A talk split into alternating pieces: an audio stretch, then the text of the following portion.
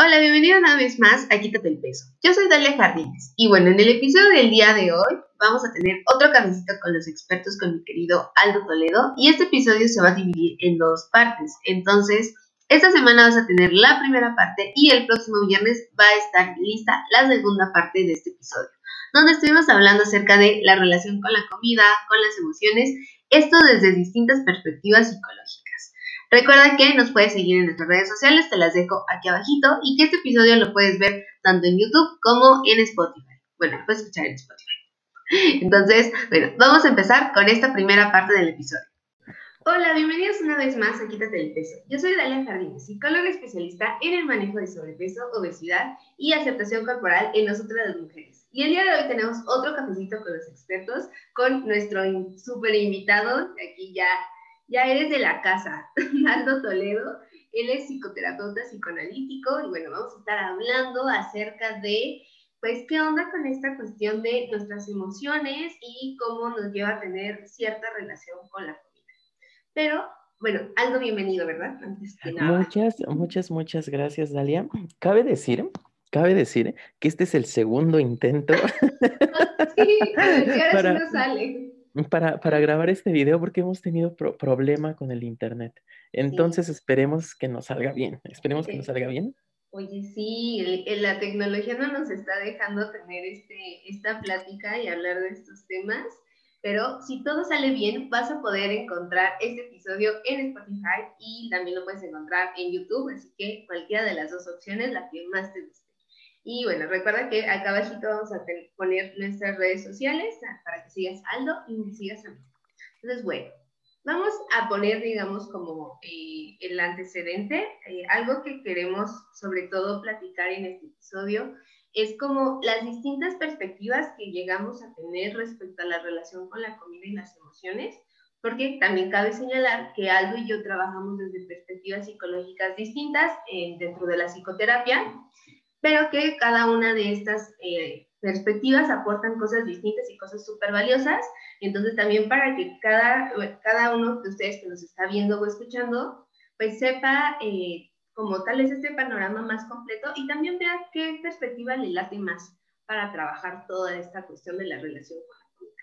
Entonces, bueno, yo voy a empezar eh, diciendo que mi enfoque es cognitivo-conductual, así se llama, y bueno, desde este enfoque, esta cuestión de la alimentación emocional, eh, la podemos distinguir, y a mí me gusta así distinguirla como en dos momentos. Primero, esta parte de que la, la conducta de comer, o sea, la conducta de ingerir alimentos, siempre, siempre va a estar acompañada de una emoción, porque al final todo el tiempo estamos sintiendo algo. Entonces, no podemos despegar las emociones de ese proceso y sobre todo porque en, como seres humanos esta cuestión del comer, bueno, yo creo que en otros animales, no lo sé, pero esta cuestión de comer es, es un acto muy social y entonces el estar en interacción con otras personas sí o sí implica emociones. Entonces, vamos a entender que las emociones siempre van a estar metidas en nuestra comida, pero vamos a distinguir esta otra parte que llamamos como ingesta emocional o comer emocional como una estrategia que tenemos las personas para lidiar o afrontar nuestras emociones. Así de cuando no quiero sentir o estoy sintiendo demasiado y como que quisiera pagarlo con la comida. ¿Por qué? Porque a lo largo de la vida hemos aprendido que comer funciona para sentirnos mejor, o sea, y funciona bastante bien, porque al final em, el comer, al estar acompañado de, de estos otros elementos sociales, al saber tan rico, pues genera bienestar, ¿no? Incluso hasta nos podríamos meter con una cuestión ahí como eh, neuroquímica que, que sucede al momento de comer y que va a generarnos bienestar. Entonces, al aprender eso, ¿qué va a suceder? Pues cuando me siento mal, cuando siento alguna emoción desagradable, voy a ir luego, luego por algo de comer. Y entonces, desde mi perspectiva, lo que vamos a hacer es trabajar a entender estas asociaciones que tenemos qué significado le estamos dando a, la comida, tal vez a una comida en particular, y sobre todo qué podemos hacer para manejar nuestras emociones de una forma distinta que no sea la comida. Porque, ojo, acá no es que esté mal que comas con emociones o por emociones, porque siempre va a suceder. Em, y no es que esté mal, pero no es tan funcional que comas todo el tiempo para no sentir, porque no podemos dejar de sentir, no podemos apagar las emociones y muchas veces el utilizar estrategias como para intentar apagarlas, después nos traen más problemas. Y no solo con la comida, en general. Entonces, esa es mi perspectiva este, resumida. Ya tendrán otro episodio donde hablo, hablo como más este, explayada de esto, pero para que puedan ver la diferencia con la perspectiva de Aldo. Entonces, Aldo, ¿cómo sería desde tu perspectiva esta cuestión de la comida y las emociones? Sí, o sea, bueno, que también quiero empezar diciendo que mi perspectiva es la, la psicoanalítica y que mm, muchas veces eh, lo hemos escuchado muchas veces, sobre todo quienes estamos en este medio psicológico, que mm, dicen que la perspectiva cognitivo-conductual y la psicoanalítica son opuestas y están peleadas y no sé qué. Y pues no sé, eso más bien depende de cómo lo quieras ver. Pero sí es verdad que son diferentes, que tienen supuestos diferentes, tienen técnicas diferentes y demás.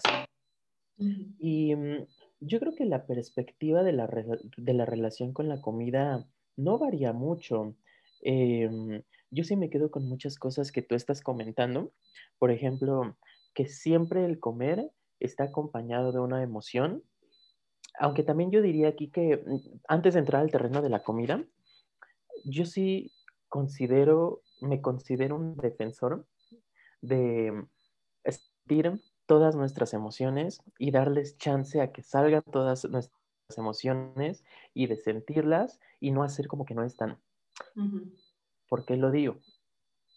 Porque últimamente tenemos, existen estas tendencias en los medios, ¿no? De, es que todo tiene que ser positivo, que solo siente tu alegría, que este, no, no, no, es que está mal sentirse enojado o está mal sentirse triste o incluso quizá podemos verlo con nuestros círculos cercanos, ¿no? Cuando estamos tristes, como que todo mundo quiere, no, no, no, no estés triste, siéntete feliz y no le damos chance a entender y a hablar esa tristeza que está y que va a estar en muchos momentos de la vida.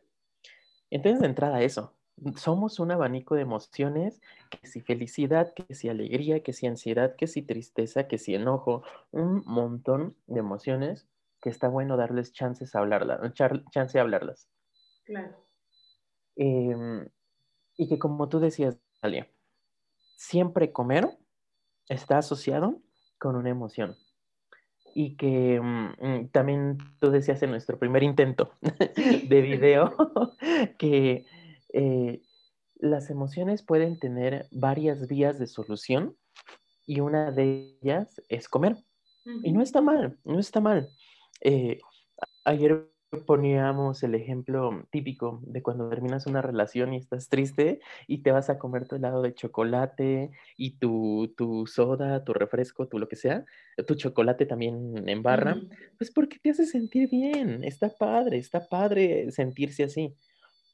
Aquí el asunto es que no sea la única manera de solucionar la emoción.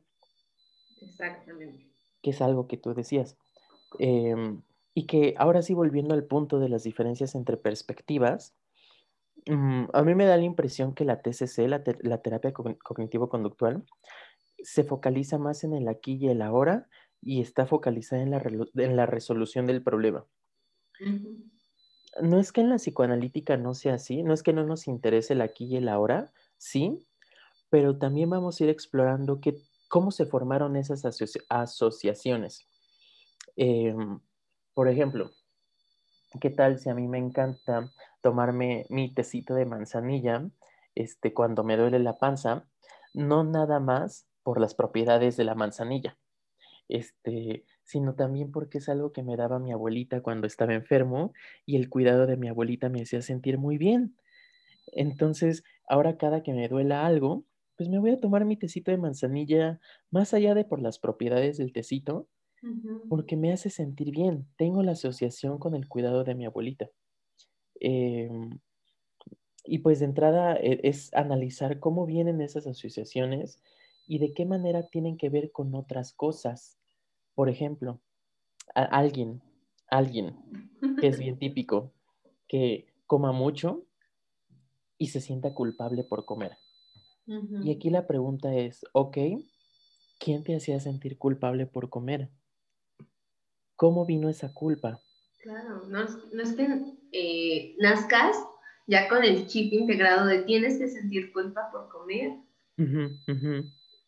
Claro, y que al explorar, en el ejemplo súper típico, que fue tu mamá quien te metió la culpa porque comías, ok, ¿y en qué otros escenarios te sientes culpable cuando disfrutas algo? Este, y que es muy fuerte, porque aquí sí estamos trabajando en la relación con la comida, pero también estamos trabajando tu relación con todo, todo en el mundo. de tal manera que tu manera de funcionar es una en la que cuando haces algo que te gusta, te sientes culpable. Ay, wow, sí, no, no lo había pensado así, o sea, porque justo creo que a veces como el, lo cognitivo conductual es como centrarnos en el problema actual, ¿no? Y vamos a resolverlo. Y sí, agarramos un poco del pasado como para entender la asociación o lo que aprendimos, em, pero hasta ahí. Digo, esto se, lo puedo entender un poco también, em, como desde mi, desde mi perspectiva, perdón, vamos como generalizando un patrón de conducta, que al final, bueno, no un patrón, o sea, generalizando algo como no sé cómo decirlo, como una esencia que se puede ver de distintas formas, pero que se sigue manifestando. O sea, no sé, a mí me ha tocado ver este paciente, justo, ¿no? Este, un caso de la culpa por comer, pero también muchísima culpa o muchísimo miedo por fallar en la dieta y miedo a fallar en el trabajo y miedo a fallar en las relaciones interpersonales. Y en cada una de esas áreas se ve distinto, ¿no? O sea, se ve, no hago, este, no entrego el trabajo, no entrego el avance que me pidió el jefe, o mejor dejo de salir con mis amigos, o dejo, o sea, como se ve distinto, pero la esencia es la misma. Lo que estoy buscando, la función sigue siendo el no, no quiero fallar, porque ya, ya alguien me dijo que puedo fallar, eso es terrible, mejor ni lo intento. Por ahí va, ¿no?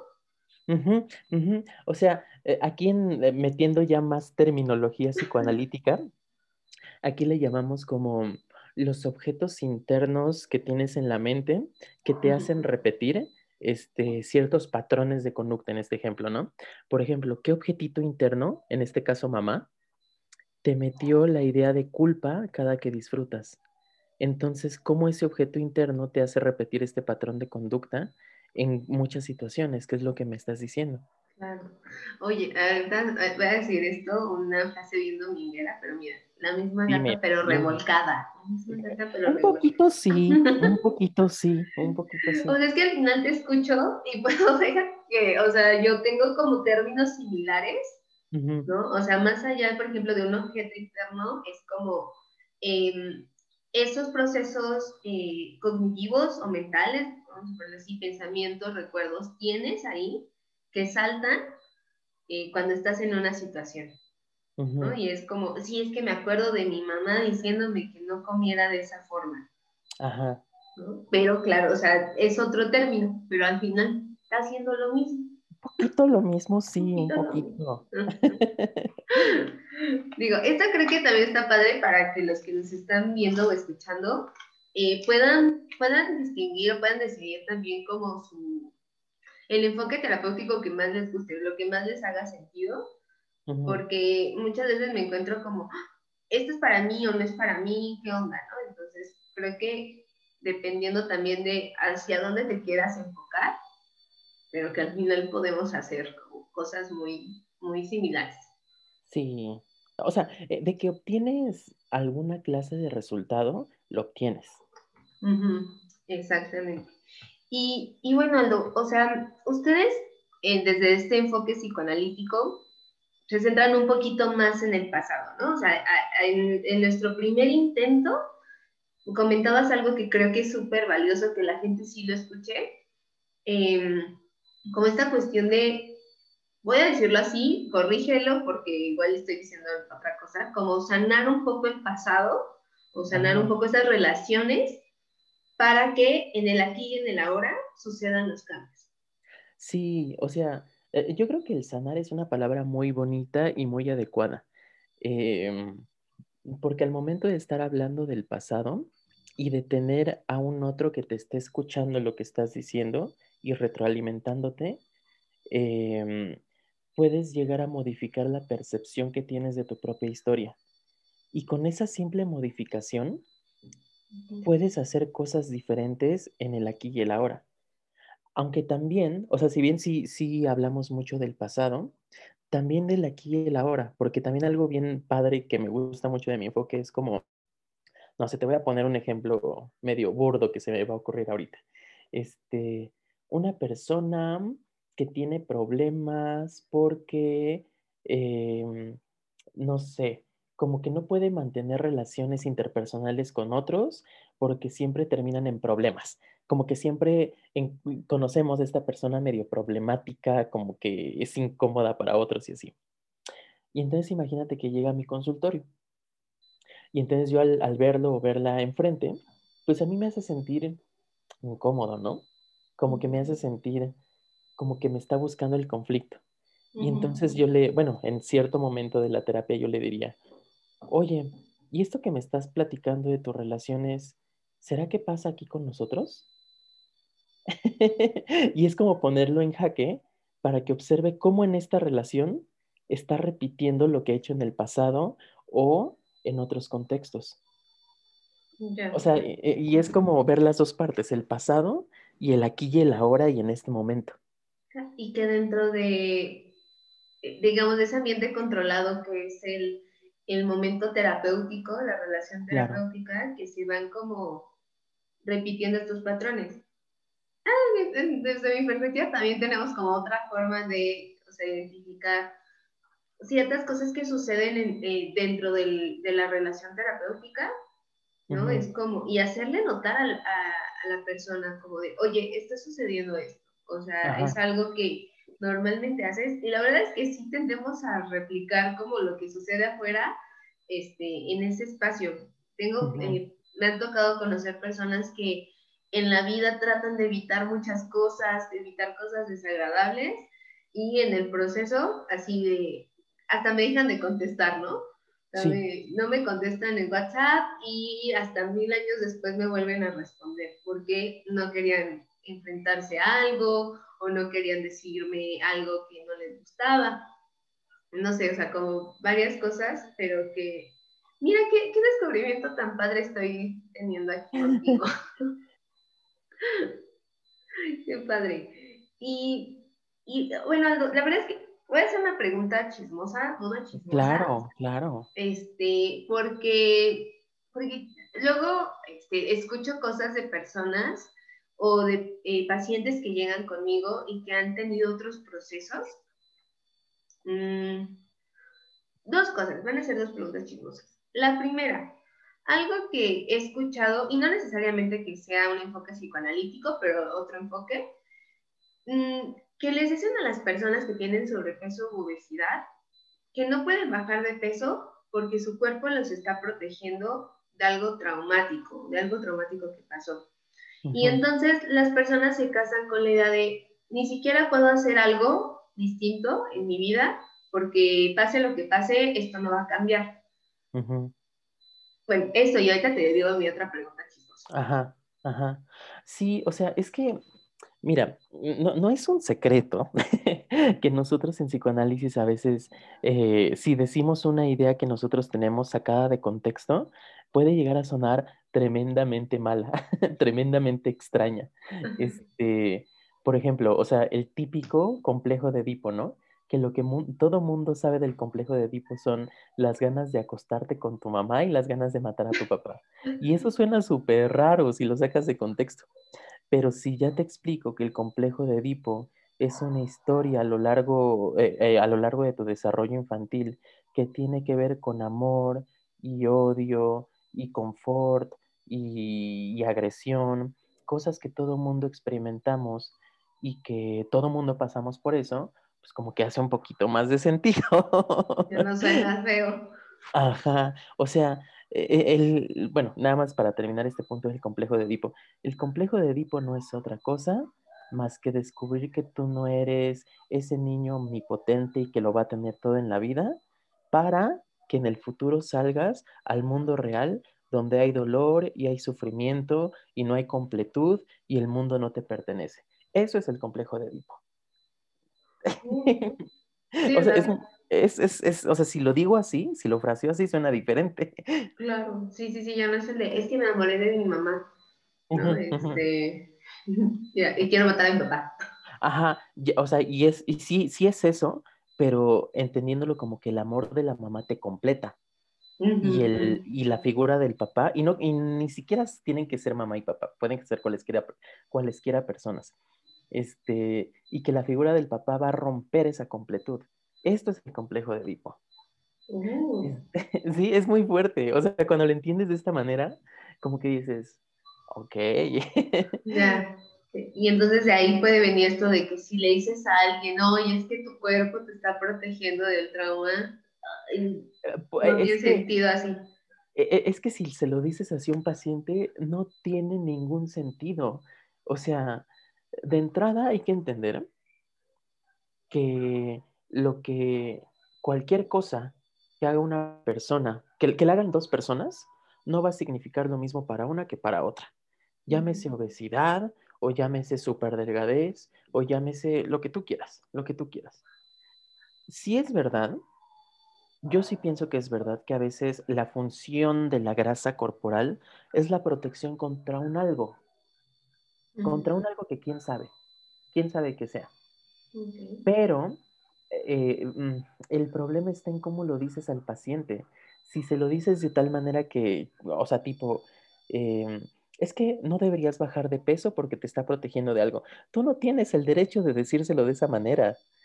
O si se lo dices de la nada sin que los dos hayan llegado a esa conclusión y a que los dos les, les haga sentido, pues no sirve de nada. Mejor, yo te, yo te platicaba ayer, ¿no? Que una paciente que tengo, que tiene una obesidad importante, este, creo que mucho del éxito del tratamiento se debe a que no hablamos del peso por mucho tiempo, porque no era su motivo de consulta. Y esto tiene que ver con muchos psicólogos que cuando les llega un paciente que tiene obesidad o sobrepeso, y, pero viene por otras cosas, como que le dicen, ah, tienes que bajar de peso. Eh, o sea, es, no tienes derecho a imponerle ese motivo de consulta. Es que ahí se sigue perdiendo el estigma, o sea, el estigma hacia el peso y que como nosotros como psicólogos podemos llegar a caer en él poniendo motivos de consulta inexistentes. Claro. Eh, digo, no sé, a mí por ejemplo me ha pasado que conmigo llegan eh, directamente con el peso, relación con la comida, y hay veces que me encuentro en el camino, mientras estamos evaluando, síntomas de ansiedad, síntomas de depresión, que yo sé que si no son tratados, eh, muy difícilmente vamos a lograr cambiar la relación con la comida o la relación con el cuerpo, por lo que estos eh, trastornos provocan. Pero creo que, o sea, yo sí es como, mira, estoy notando esto, ¿qué quieres que hagamos? ¿Quieres que yo haga algo con eso también? ¿O no? Y si la persona me dice, órale, le entramos también, pues ya, ¿no? O sea, está bien. Y si no, pues muy respetable también, o sea, porque está llegando, eh, creo que las personas eh, gordas, gordos, gordes, llegan, ¿no? Eh, a un espacio psicológico, quizá buscando algo distinto a lo que ya se encuentran en el ámbito médico, nutricional, como para que llegue, lleguemos y les digamos, abres tu motivo de consulta. Y que lleguemos a imponer cosas como, tienes que bajar o no tienes que bajar. Ajá. Claro, y, que esto que acabas de decir me lleva a pensar un poco que probablemente una persona que eh, eh, obesa, este, ha tenido una historia de mucho maltrato, de mucho bullying, de, encontrarse con un ambiente eh, malo para ella. Y probablemente lo que necesite en un espacio como el terapéutico es que no se lo repitan, Exactamente, o sea, si ya tienen que lidiar todo el tiempo, sociedad, eh, aspecto de salud, redes sociales, trabajo, como para que llegues a este espacio terapéutico en donde se supone que vas eh, a intentar sanar, vas a intentar eh, resolver cuestiones que te están causando problemas, como para que... Y, y a mí algo que me saltaba mucho, Aldo, es, o sea, y la razón de mi duda chismosa era como, mm, ¿por qué decirle a una persona que se le está protegiendo de eso? Ajá. Llevándolo como a esta parte de no bajes de peso o nunca vas a poder, ¿no? Este, nunca vas a poder cambiar. Mm, pero creo que también como en esta parte de asegurar que todas las personas con sobrepeso u obesidad tienen un trauma por el cual están así. Y creo que eso es sumamente estigmatizante. Yo compartí un TikTok eh, de una chica que usaba un método sin evidencia para bajar de peso, que era golpeándose las manos. Y mira, yo decía, ah, uno más, uno más de, de tantos, eh, ¿no? De, este, tantos métodos así, sin evidencia.